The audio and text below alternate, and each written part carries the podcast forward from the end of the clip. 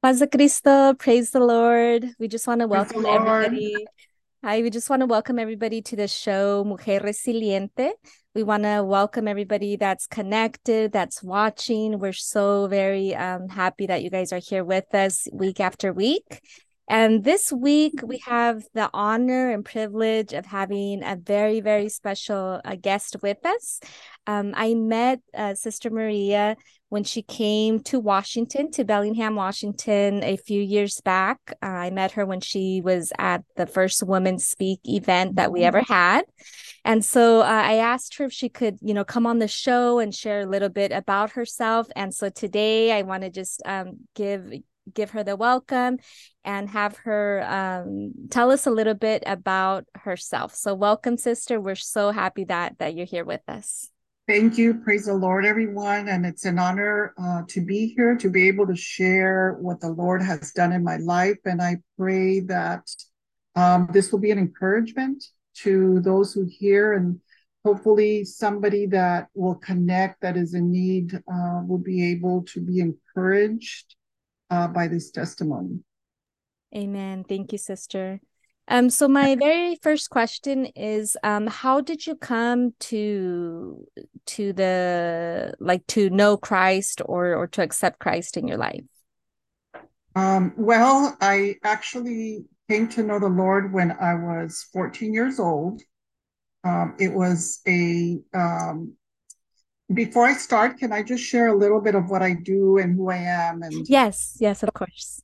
I live in, uh, my name is Maria Lopez. I live in Phoenix, Arizona. I have two sons and three beautiful grandchildren. I currently work at a nonprofit organization, Streetlight USA, for teenage girls who have been tra- uh, sexually trafficked. So we uh, provide housing for them, we treat them, we counsel them. And um, so I've been there for uh, about six years. In the past year, I've been serving under the capacity of uh, director of pastoral care. So what I do is I'm there to support the girls to provide uh, uh, church services for them, Bible studies, uh, counseling, and it has been a, a challenge, but it's uh, so rewarding to see when you see uh, progress in these girls.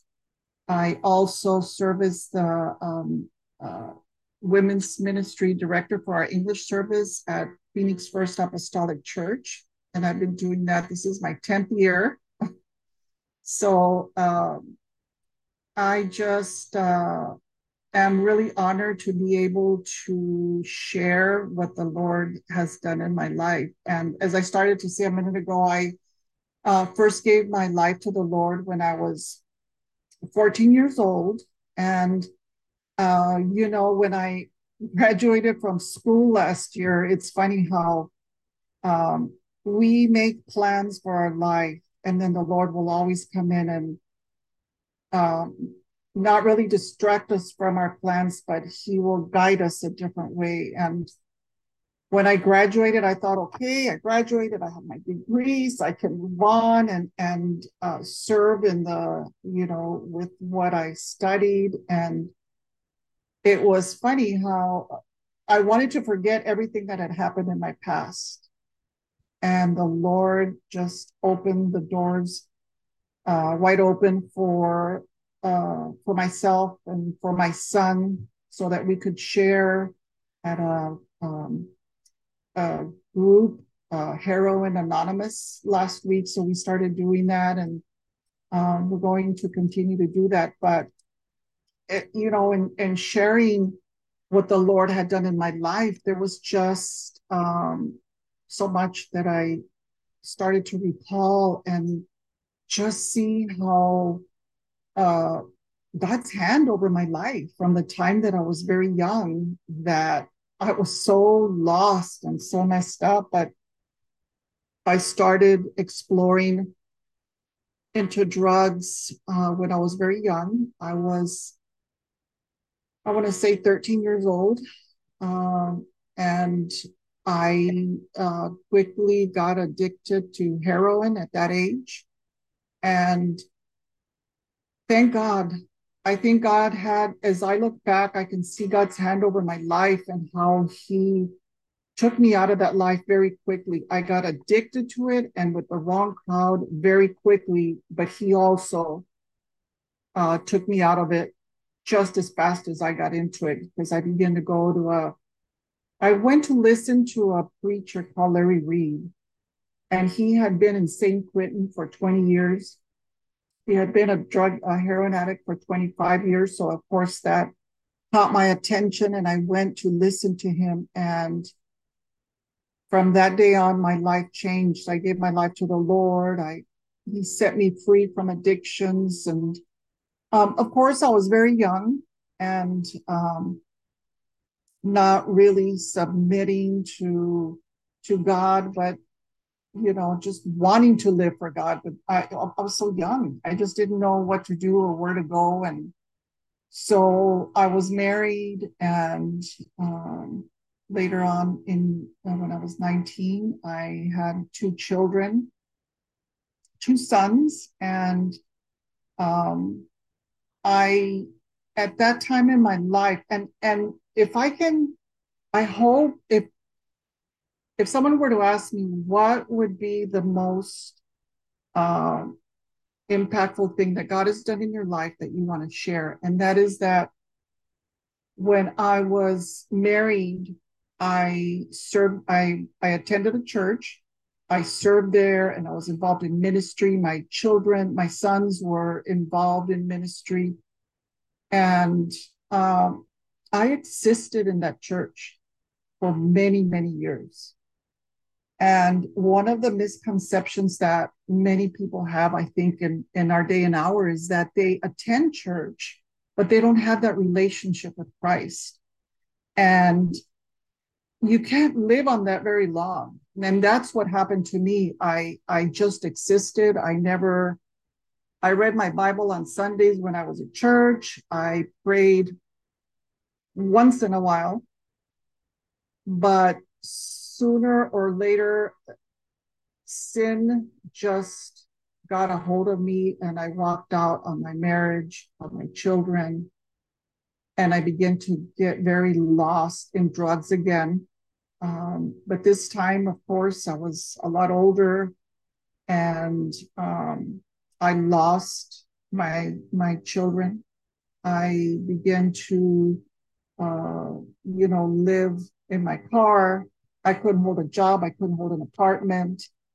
I was living sometimes sleeping in the parks and and I came to a a little church in Scottsdale where, and I'll never forget because somebody uh, told me um, you know, about this little church. But before I went, I remember just going through this roller coaster of wanting to quit and I couldn't. You know, that's it's so hard sometimes when we hear the story of or we we hear somebody say that, oh, I, I want to stop, but I can't. And as believers, we can so easily be judgmental and say, well, all you have to do is accept the Lord and you know, and that although that might be true, there's a there's a bigger struggle that drug addicts go through, um, and sometimes uh, I remember I remember the the person that helped me come to the Lord. All she was was my friend. She would just pick me up, take me to lunch, and let me talk, and just get you know express to her how I was feeling, what I was going through but one of the things that brought me to the Lord was I remember being in uh, my apartment by myself, and I thought, well, I'm going to get high. And I, I went to uh, smoke some of that crack that was on the pipe. I didn't, I thought it was empty. So I inhaled as hard as I could and then my whole everything started blacking out and i tried to stand up to go turn the air on and i fell to my feet i couldn't walk i didn't have my phone so the only thing i could do was crawl to the restroom and i remember sitting in the restroom i turned the water on i was fully dressed and i just you know, dumped water over me. And I said, Lord, I don't want my sons to see me die like this. I, I, if you, you know, and I shared this at the um, Heroin Anonymous uh, group that I was speaking with. I said, you know, those prayers that we pray when we're in a bind, Lord, if you get me out of this one, I promise. And that's exactly what I did. I said, Lord, if you get me out of this, I promise you, I will serve you, I will live for you. And and it was about a week after that that I I went to this small church. Uh, it was a brand new church that had opened up. I knew the pastors, but they invited me, so I went. And I remember sitting in the back seat and just I was so broken and so um, I, I was tired. I was tired of the, the life that I was living. And, you know, one of the things that, as I reflect back, is that the Bible says, guard your heart, for out of it flows the issues of life. So we can exist in a church, but if we don't guard our hearts, if we don't guard what we feed our minds, our spirits, um, we open up ourselves to the enemy. And I remember watching it, and mind you, it was a rated, it was a rated G, rated, no, rated PG movie. There was no violence, no nudity, no cursing. It was a movie about uh, these salsa dancers. And I saw it, and something sparked in me. And from there is I got so involved in the salsa movement and in dancing and competing. And um, that's when I walked out on my husband and my children. And, and you know, the enemy li- lies and portrays this pretty picture of what it's going to be like out there. But once you get out there, it's it's a cruel world. And he, you know, the Bible says he comes to rob, to steal, and and to destroy. And, and that's exactly what he was doing in my life. He was destroying it. And I remember when I went to the church and I was just sitting in the back and I was so broken. And I didn't, I didn't know how to get out of it. I knew what, um, I knew what I needed to do, but I had tried and it, it didn't work. And uh, the preacher that was there, there was a guest speaker and he called me up and he said, he told me that God was going to change my life, you know, and in the back of my mind, I'm thinking, well, I'm the only one here that's crying. Of course, he called me up and he's telling me all this, you know, I really didn't believe it. But one of the things that really touched me was that he told me, um, God's going to put food in your refrigerator and you're never going to lack anything. And I remembered how uh, my refrigerator was always empty.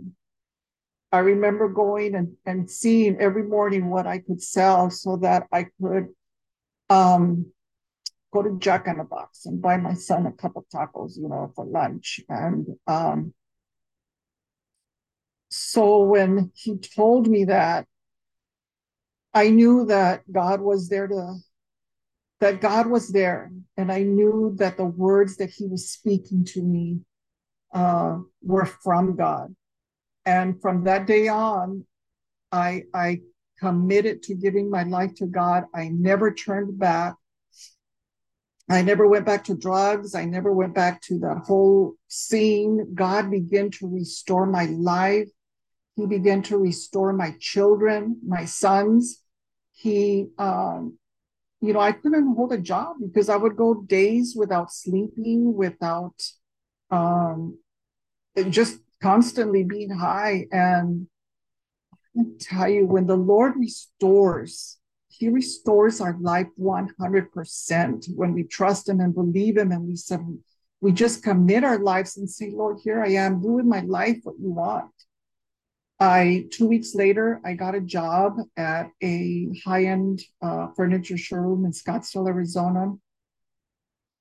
I ended up as, uh, you know, I started working as an executive assistant, and then I ended up managing the showroom. the owner, uh, you know, uh, added me as a signer to the company checking account. He would give me all his personal credit cards. And so the Lord really began to trust me with a lot. I remarried, and um, about three years after I gave my my life to the Lord, um, we were we visited an apostolic church, and it was then that I felt the calling. You know that God was calling me to be baptized in Jesus' name and um, to recommit my life, and and so um, I did. My husband and I did, and um, we served there for a number of years. And then um, it wasn't long after that that he left our marriage. He stepped out on our marriage, and that was probably the hardest time of my life because my mother, whom I took care of, which by the way, my mother um, was baptized at the age was baptized in Jesus name at the age of 100 she gave her life to God when she was 100 wow beautiful. Um, so she passed away in January. My husband at the time left said he just wanted to leave walked out on the marriage and I was left alone and that was I would have to say that was probably one of the hardest times of my life because I was I was never alone. I was not used to being alone and I felt abandoned. And that I have to reflect back, and that's how I ended up at Phoenix First Apostolic. Uh, my ex-husband took me there. And then, you know, he took me there, and once I was there, he left. And those were the hardest times of my life. I um, there were very dark times. There were very lonely times. But as I reflect back, you know, when I was going to school, because I went, uh, I uh, received my bachelor's and master's in theology, and in, in one of the classes, I remember them asking all the students um, about hardships that we had gone through in life uh, if we could look back at the hardships we went through, would could we honestly say that we are where we are today because of what we went through? And I thought, absolutely. You know, yes, I went through a very lonely and dark and broken time, but it was in that time I had never felt such a personal and intimate relationship with God. You know, when He wakes you up in the middle of the night and and uh, and you just know it's God, and you get on your knees and you begin to pray, and you just feel His presence, and it's those tender moments that He, you know, even though He, even though we go through difficult times. He's restoring us and he's replenishing our spirit and yes, things are difficult. And it doesn't matter whether it's because you went through drugs or divorce, whatever problem, it, when we submit and surrender to God during those times, it's in those times that that He meets with us and that we get to know Him intimately and, and get to know who He is and and He speaks to us through His Word. And I remember one one day, you know, I was I was broken. That's all I can say. I didn't want I didn't want to live. But I remember uh in prayer one day just crying and I, I said, Lord, what what what are you gonna do with my life? What, where am I gonna go? What am I gonna do? I'm alone. You know, I've never been alone. I'm uh, struggling financially, and uh, I my son was gone my mother had passed away. I i didn't know. I had no idea. I was in a church where i didn't know anybody. And i remember uh, you know get stand uh, finishing praying and opening the word and my bible and the first verse I opened to was Psalm 32 8 that says, I will teach you and I will instruct you in the way that you should go. I will guide you with my eye. And to this day, every step that I've taken, God has guided my life. He has never left me. He has been my husband. He has been my provider. He has been uh, my friend. He has been my healer.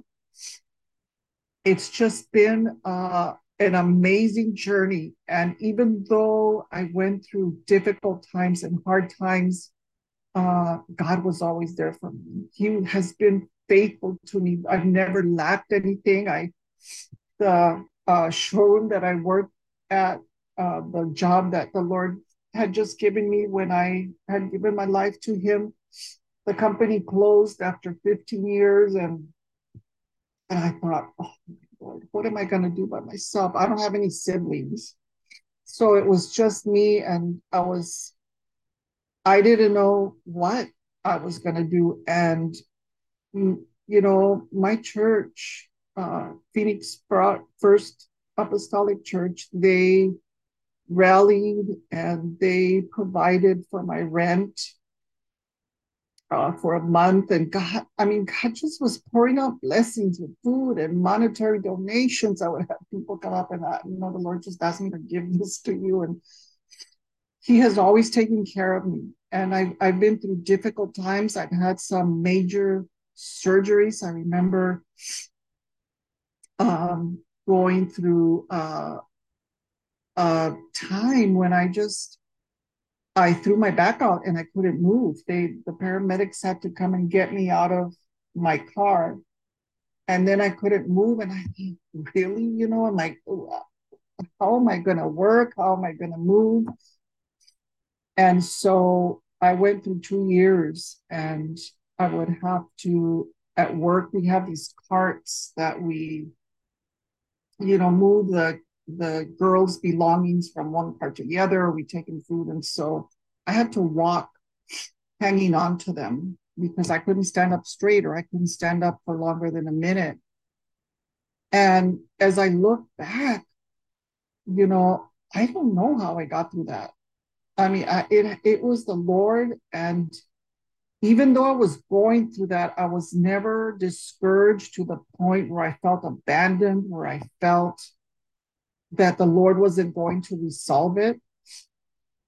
But I feel that during that time, you know, I feel that I was being a testimony to others. Others could see me because I would always post uh, on my social media account, you know, I'm getting uh, shots on my back and oh, but the problem was just ongoing. And um, all this time, I believe that my sons were seeing what God can do in someone, how God can restore a life, and how He is faithful to be there for us.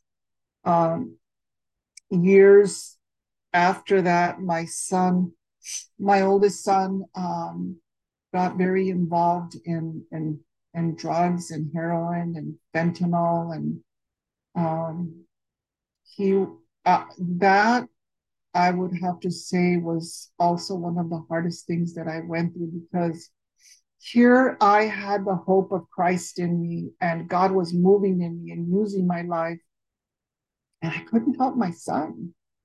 You know, he was so lost and uh, he would come and give his life to the Lord and and for about a month and then he'd go back. And it was just like an ongoing uh, a circle that he was going and through and he couldn't he couldn't get out. But you know, God is so faithful and and his timing is always perfect.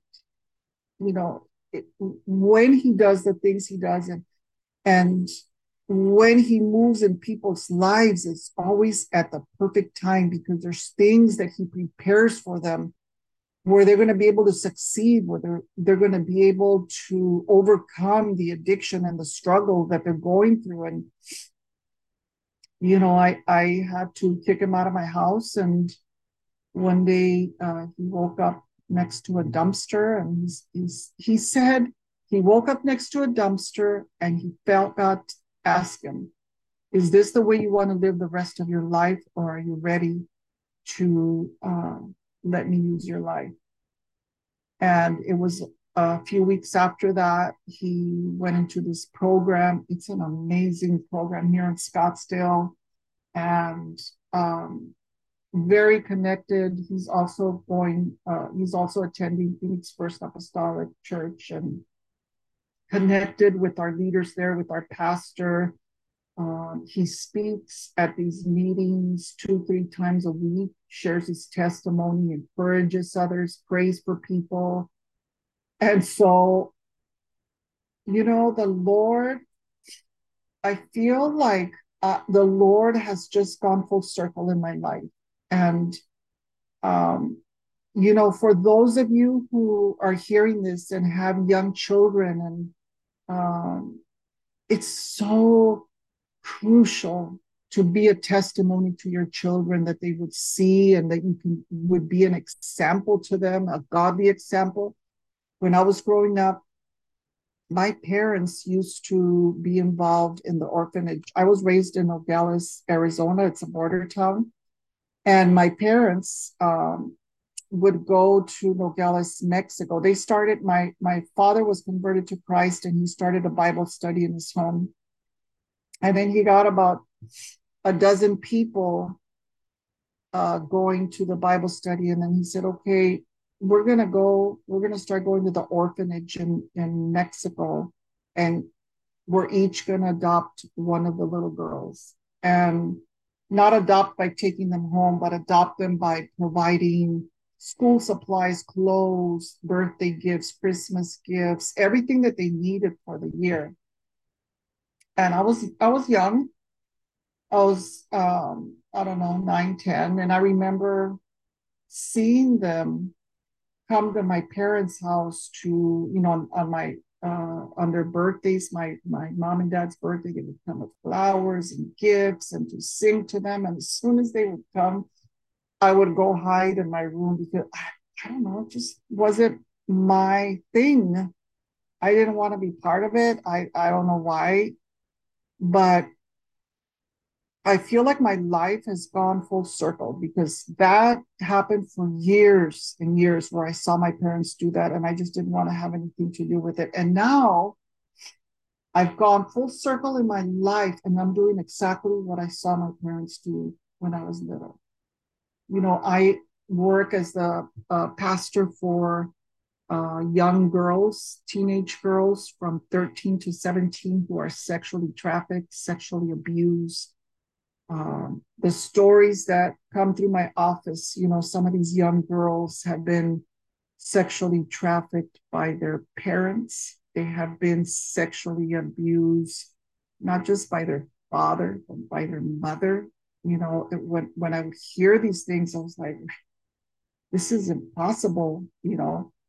But there's so much evil in this world. Oh my, I I've come to realize in doing what I do that there are so many uh, people out there who are really, really in bondage, you know, and have gone through a, such a traumatic life. So now I'm able to, with the help of the Lord, to to impart into these girls and impart Jesus and His love and and um, you know, ex, you know, share with them how He could uh, restore their life and put their life back together again. And and it's just been such an honor you know to be able to do that and and to see where god brought me out of and where i am today. It's it has been by the by the grace of god amen. Amen. Praise god. Um i've just been taking a couple notes here. Um so i want to first of all you know thank you for for sharing all of this. Um what what really jumped out at me was you know when you were talking about the blessings that you were receiving um that when that pastor said that that you know your refrigerator was going to be uh, full of food and that you were always and you know and that is what happens when we you know there's no need for us to go chasing blessings. You know when we have our faith in god you know god is going to take care of us. I loved that you kept you know saying and and repeating that that you never felt that you were alone that you could always feel you know god's um, hand there with you at all times. So i thought that was just uh, so so beautiful for you to share um, so something that uh, came up right when you started talking was um, by how you expressed about your parents you know that that you saw your parents always helping um, so I guess my question is because we know that addiction is extremely powerful and very, very hard to break from it. You know, you started at an early age at at 13. You know, how is it that, you know, you didn't have this in your family? Um, because sometimes, you know, it's when uh, kids grow up in that atmosphere you know where the parents or the family right. members are are addicts then the kids end up addicts as well. But but how did you end up even like you know getting um onto drugs at at age 13 if you could share so, that. So i um i grew up in a i was uh, beyond blessed um to grow up in in the home that I did with the parents that I did. Um, but I I have to share a, a, a powerful story in my life, and that was that um, my biological mother um, didn't want me. I guess I I don't know the story, and I uh, nobody ever knew the story, but she gave me up for adoption, and um, I was born that's why my why my parents were so involved in the orphanage, you know, but they uh, adopted me when I was a day old.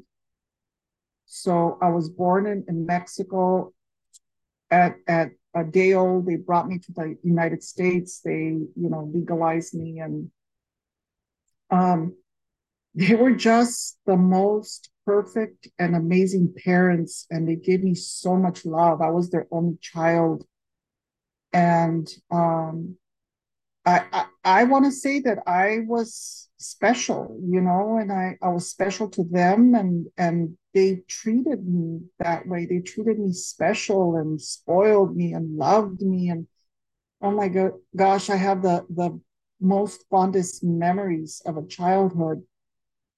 But when I was uh, about eleven or twelve, um, from what I understand, my my mother uh, explained to me that you know, later that there was girls in my school that her, their parents were talking about the fact that I was adopted, and and so they um, decided to share that with me at a very young age, and and it was a very crucial age because you know at at that age 12, 13, you're just starting to, you know, hormones are starting to change and you're, you know, you start exploring and looking and and I just got connected with the wrong crowd. And you know, as I look back, I think there were so many times that I was so close to death. I mean, I have many friends that overdosed, that died. Um, my best friend one uh, evening she came to my home to invite me to go get high in Nogales, Mexico, and we always did together. And I remember telling my mother, "Well, I'm going to go with my friend Patty," and um, she said, "No, you're not." She said, "It's my birthday, and we're going out to dinner." And I remember being so mad that she wasn't letting me go, you know. And um, two days later, I I read in the paper that she had been killed. She had been they had uh, given them intravenous heroin, you know, a high dose that overdosed them. I don't know what happened, but she passed away. So, had it not been for my mother's uh, having a birthday that I had to go to, I would have been right there with her. But, you know, had it not been for the grace of God and for God's hand upon my life and that's what I what I see, you know, even you know, while I was in my mother's womb, he cared for me. he had his hand upon my life. I was uh, at very near death experiences many times, but his mercy was always there to take me out and keep me going, just like the last time you know that I ever used drugs, which by the way was 20 years ago uh, this past September. You know, it, has been God's grace and God's hand over my life that uh, has kept me, has uh, been merciful to me. He has been my father, and and you know, I'm I'm I'm grateful to my parents for the testimony that they gave me and, and of how to live a godly life, how to live right before the Lord. And um, and yeah, that's how I got started at a very young age. But you know, the Lord uh, chose to take me out of it very quickly, even though later in years I went back to it. You know, I, I it's part of my story. It's part of who I am. You know, today and um, I just try to share my story now as much as I can to other women who and even men who are going through the same thing, through the same struggle, and. You know, to let them know that God is merciful and God is a God of restoration. Amen. He doesn't want to save us, He wants to restore us and Amen.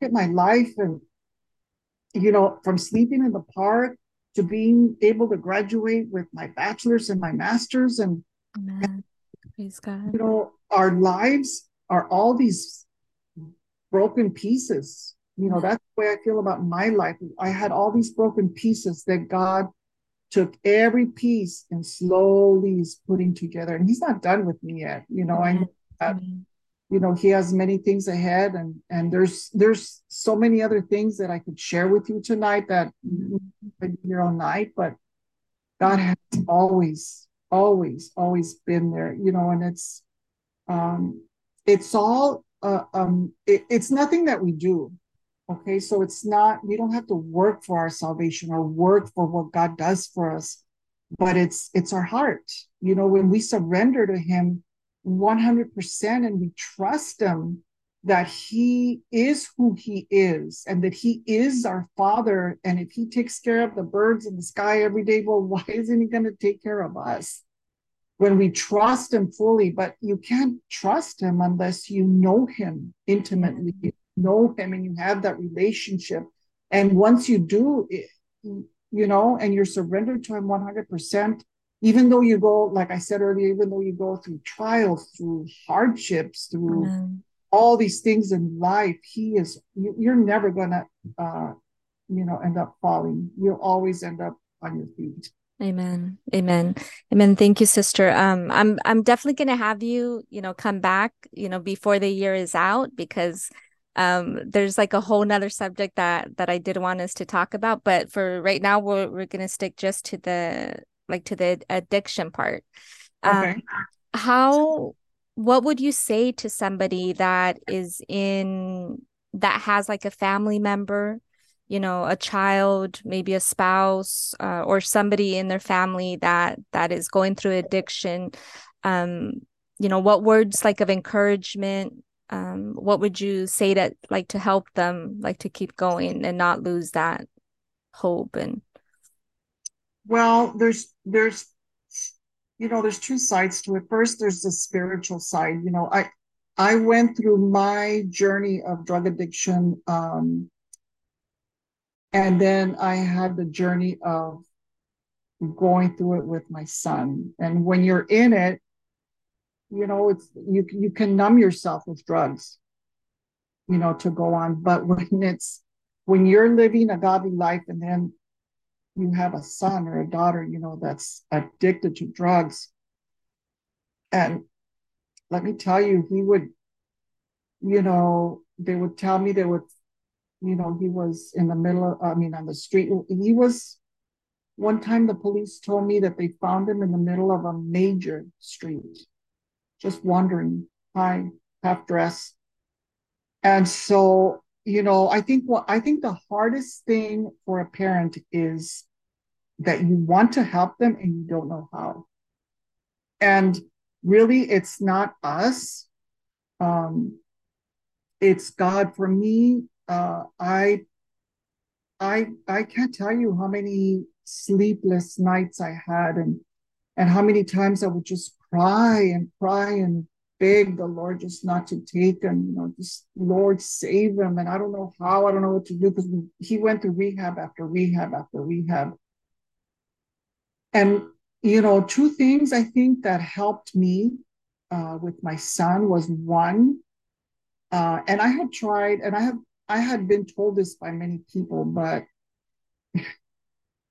unless you've been through it, you don't know what I'm what I'm talking about. But when it's your children, it's tough love is hard.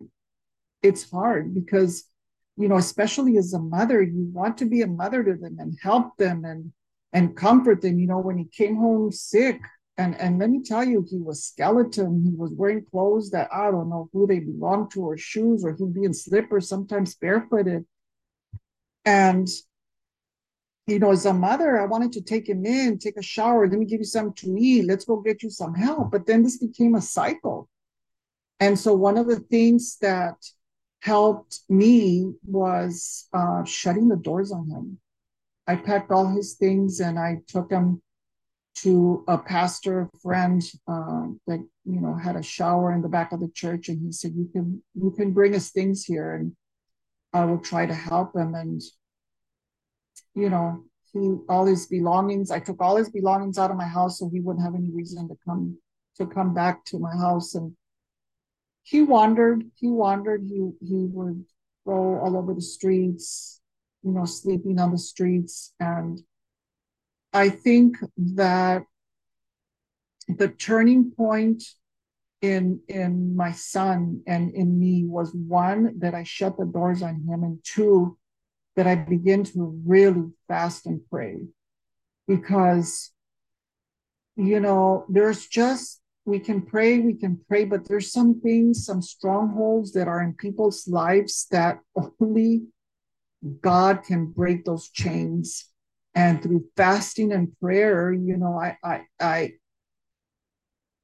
you know, I saw him respond and I saw him, I saw, I begin to see God like, wait, you know, he tells me that he wakes up next to a dumpster and he hears God's voice, you know, and God tells him, Is this the way you want to live your life? And it was about a week after that, he came to my house and he was very, very physically sick.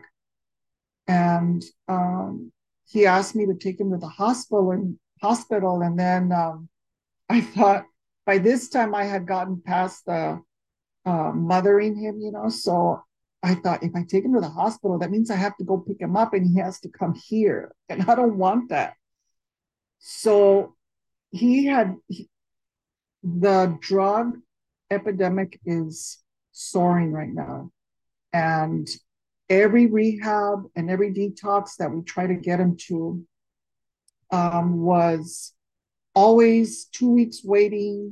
Um, if you were able to get through and so he had gone through that process. And that night that he came i just went in my room and i prayed. I said lord please help me. I called the and you could never get through to this detox place. I called. He got i got through. They said we have a bed right now. Can you bring him right now? It was 11 o'clock at night. I said i sure can. I went. I got all his belongings at the church that he had and I went and I dropped him off and I said, I'm this is the last time I'm doing that. but remember, if you choose to leave here or if you choose to go back, you're not coming back to my house. That's your choice. So when you when you get to to the detox, you make sure you tell them that you need a place to go because you don't have a place to go. You don't want to live out on the streets and um in all the years that he had struggled um you know, with the drug addiction, he had never. Uh, this, I mean, I looked through every program in Phoenix, Scottsdale, the whole area, and I was, uh, I'm amazed. I don't know where this program came from. I had never heard of it. I had never seen it. But this, here's the thing: is that you know, I was trying. I I was always trying to help him to get him here, to get him there. Ever since I took him to that detox, I have done nothing except pray for him and support him because from the detox they said oh we're taking this place called Purpose Healing Center. And and he told me, and he, he had been through so many, you know, I was just waiting for that day when he would. It's not that I didn't trust God, it's just that it had been going on for so long. And I knew how things would go. And um, he got there and he was uh, in the rehab for um, about two weeks, two, three weeks. And then from there, he went to a sober living house. They got him a job. Um, and it just like amazes me at, you know, he he wakes up everybody, he's very hyper. So, you know, he wakes up very early in the morning, gets his coffee, and he wakes others up and they do a devotional together. And um, God is using his life you know, just like you told him when he was next to that dumpster and and um, you know, he obeyed the Lord. He he got out and and now God is really using it. But also one of the things that it's funny, I was talking to somebody at work today, is that I feel that we not only need um, rehab for those that are going through the uh, drug addiction, through their drug addictions, but I think we need support groups for um, parents, for mothers. I needed, you know, uh, don't get me wrong. Um, my family at Phoenix First Apostolic was always there to hear me, to um, to encourage me, to pray for me and support me. Um, but there's something about hearing it from somebody that's going through it too, somebody that can share. I went through it, and this is what I did, and this is how it helped. And now this is where he's at. You learn um, uh, of other resources that are out there that that can help them. That um, you know, but, but like I said, ever since you know I dropped him off that day, I mean, we have a very close relationship, so we are in touch every day, and he stops by uh, my house now, and uh, we go to dinner. You know, but it was all God. It was all God that that did the work in him. And I I truly believe that when we when we seek God, when we mm-hmm. begin to ask for our children and cry out and you know, is when God will begin to move in them and mm-hmm. Strongholds that we can't see. There's there's things that you know that they are carrying inside and who knows where they've been or or what they've been involved with. Mm-hmm. The, the, the stronghold on their mm-hmm. minds and their hearts, you know, that's taking them through this cycle. And you know, I see, I see, I don't know how it is uh, in California, but I feel like Phoenix. It's it's horrible. You you drive down the street and there's people thrown on the side of the sidewalk under uh, bus stop benches and just out of it, out of it on this fentanyl. And um, I, my heart goes out to any mother who is going through that because I've been there and it's not an easy road. Amen. Well, uh, thank you so much. I definitely uh, do um, agree with you. Um, the support groups are so, so needed, important. Um, you know, if this program is being heard you know throughout the states um, different countries so wherever you're at you know if you're in the situation where you have a spouse or you know a, like a child that that is in addiction right now um, you know seek that that that support. Like the sister just said it's so important for you to hear um, or or to be able to speak with somebody that's going through it with you or that has already you know gone through it because it's um, you know easier to like to help when we ourselves have have actually uh, gone through it when we've been able to overcome it and then we're able like like to help each other. So um i just wanted to um touch base on that um where you know whatever state wherever you're at you know like to uh you know google and like try to find those places where you can receive that that support if you do have a, a loved one that's in addiction or if you yourself you know are are trying to um, get out of um, some addiction um, you know seek my my my sister out you know she's here on yes, uh, on social media um, you can just look up uh, her name. I'm going to put all of her information, you know, when this airs. Uh, please feel free, you know, to to have a conversation with her, um, to ask her information.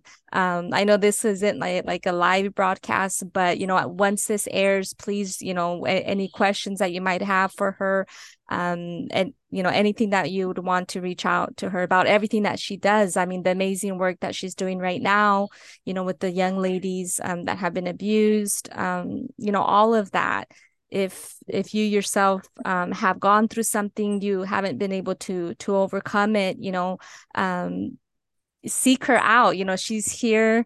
Um i can you know sense that just that wonderful spirit that that she has that she wants to help others um you know like to come out of all of that. So um i just want to thank you sister once again you know for sharing all of this. Um we're in january right now so we'll definitely um have you come yes. back because I, I I have like two pages here of like all these notes. So I'm like, okay, we're gonna do one. I probably like in a couple months. Um, I'll okay. I'll have you come back because I definitely I wanted you to talk also on um like the separation uh you you talked about when you when you were going to church but you didn't really have like that relation that intimate relationship yes. with god and so Would all of those to. are are things that that for sure i know that women or that people go through it and it's so important that that we talk on those subjects as well yes and i also i want to say one thing before we're done is that um, i know this is going to air in a week but um, tomorrow um, I go back uh, to work on my master's uh, in addiction counseling. So, um, and you know, I will be licensed through the state to be able to provide counseling and help. So I know that along the way that I will pick up more things that uh, where I can help those who are in that struggle. But um, for anybody who's hearing this, wherever you are, I promise you, if you reach out to me, I will find support groups in your area or um, uh, places that you can go to that your uh, loved one um, can go. I I will help. I will definitely help you in any way I can. Amen. Thank you, sister. Uh, we really do uh, like appreciate that. Um, every time that I've had guests, you know, that is like the mm-hmm. beautiful um, like connections you know somebody right. will hear your story they'll say oh you know i'm not going through this but my friend is. Or i know somebody else right. that is. And then you know god does all of those uh, divine connections.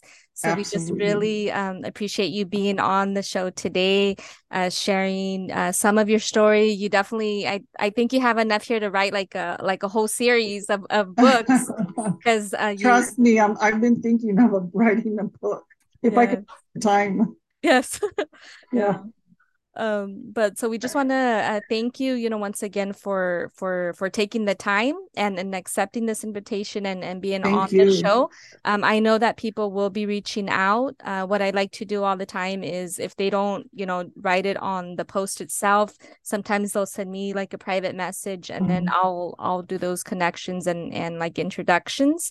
So just um well thanking everybody that that's been on here listening. Thank you so much for connecting for sharing this out out and for your feedback. That's what we enjoy. We we we, we like to know how these episodes are impacting you, how they're reaching yes. you. So uh, thank you to everybody that's been on here. And then um, I'll give you just you know a couple more minutes um, just to say any last uh, words that that, that you want to say here to our audience. Um, I would probably just want to say that you know whatever whatever situation uh, you may be going through, whether it's you're suffering through addiction, you know, uh, you have a loved one who is suffering through addiction, or or any other kind of situation where you're feeling um, that God doesn't hear you, you're feeling abandoned or or alone. I just, if there's any takeaway that you can take from this um, from this tonight is that God never leaves us and God never forsakes us. He's always there with us through the storm, through the good times. And even though, you know, we may not feel it, He is there, you know. And I always remember that uh, scripture, and um, I'm memorizing, I know I shouldn't say that, but you know, there, that scripture where it says, when you seek me and find me with your whole heart, then then you will find me. When you seek me with your whole heart, then you will find me. And, and I believe that many times we pray and we ask God to help us with this situation or that. But when when we pray those prayers of, you know, I promise if you do this, that I'm going to live for you, you know, and we're sincere and we start to follow him and get into his word, we begin we can listen to him guiding us and leading us. So i just want to encourage everybody to know that if he did it for me he will surely do it for you. Amen. Amen. Thank you sister for for for for sharing that um and for being on here today. I just really appreciate you so much uh, for for accepting, Absolutely. for for coming on here, for being an encouragement to so many women um, I follow you, of course, like on social media. And, you know, this last post that you, and then I saw your son's post, I was like, no, I have to get her on the show. and, and I know we had, you know, like a couple different changes because you are like a very busy woman. So I just really, really do appreciate you being on here. And uh, absolutely, we'll, we'll, it was we'll, an honor. Thank you, sister. And we'll we'll have you back on the show because I know that our listeners are going to be like, no, we want more of the sister. So so we will uh, plan another uh, date and, and and time for you to come back. Um, so okay. just thank you, thank you once again. God bless you. You're welcome. And God bless all of you too. Amen. Thank you so much, and until next week, uh, que Dios los bendiga. All right. God bless.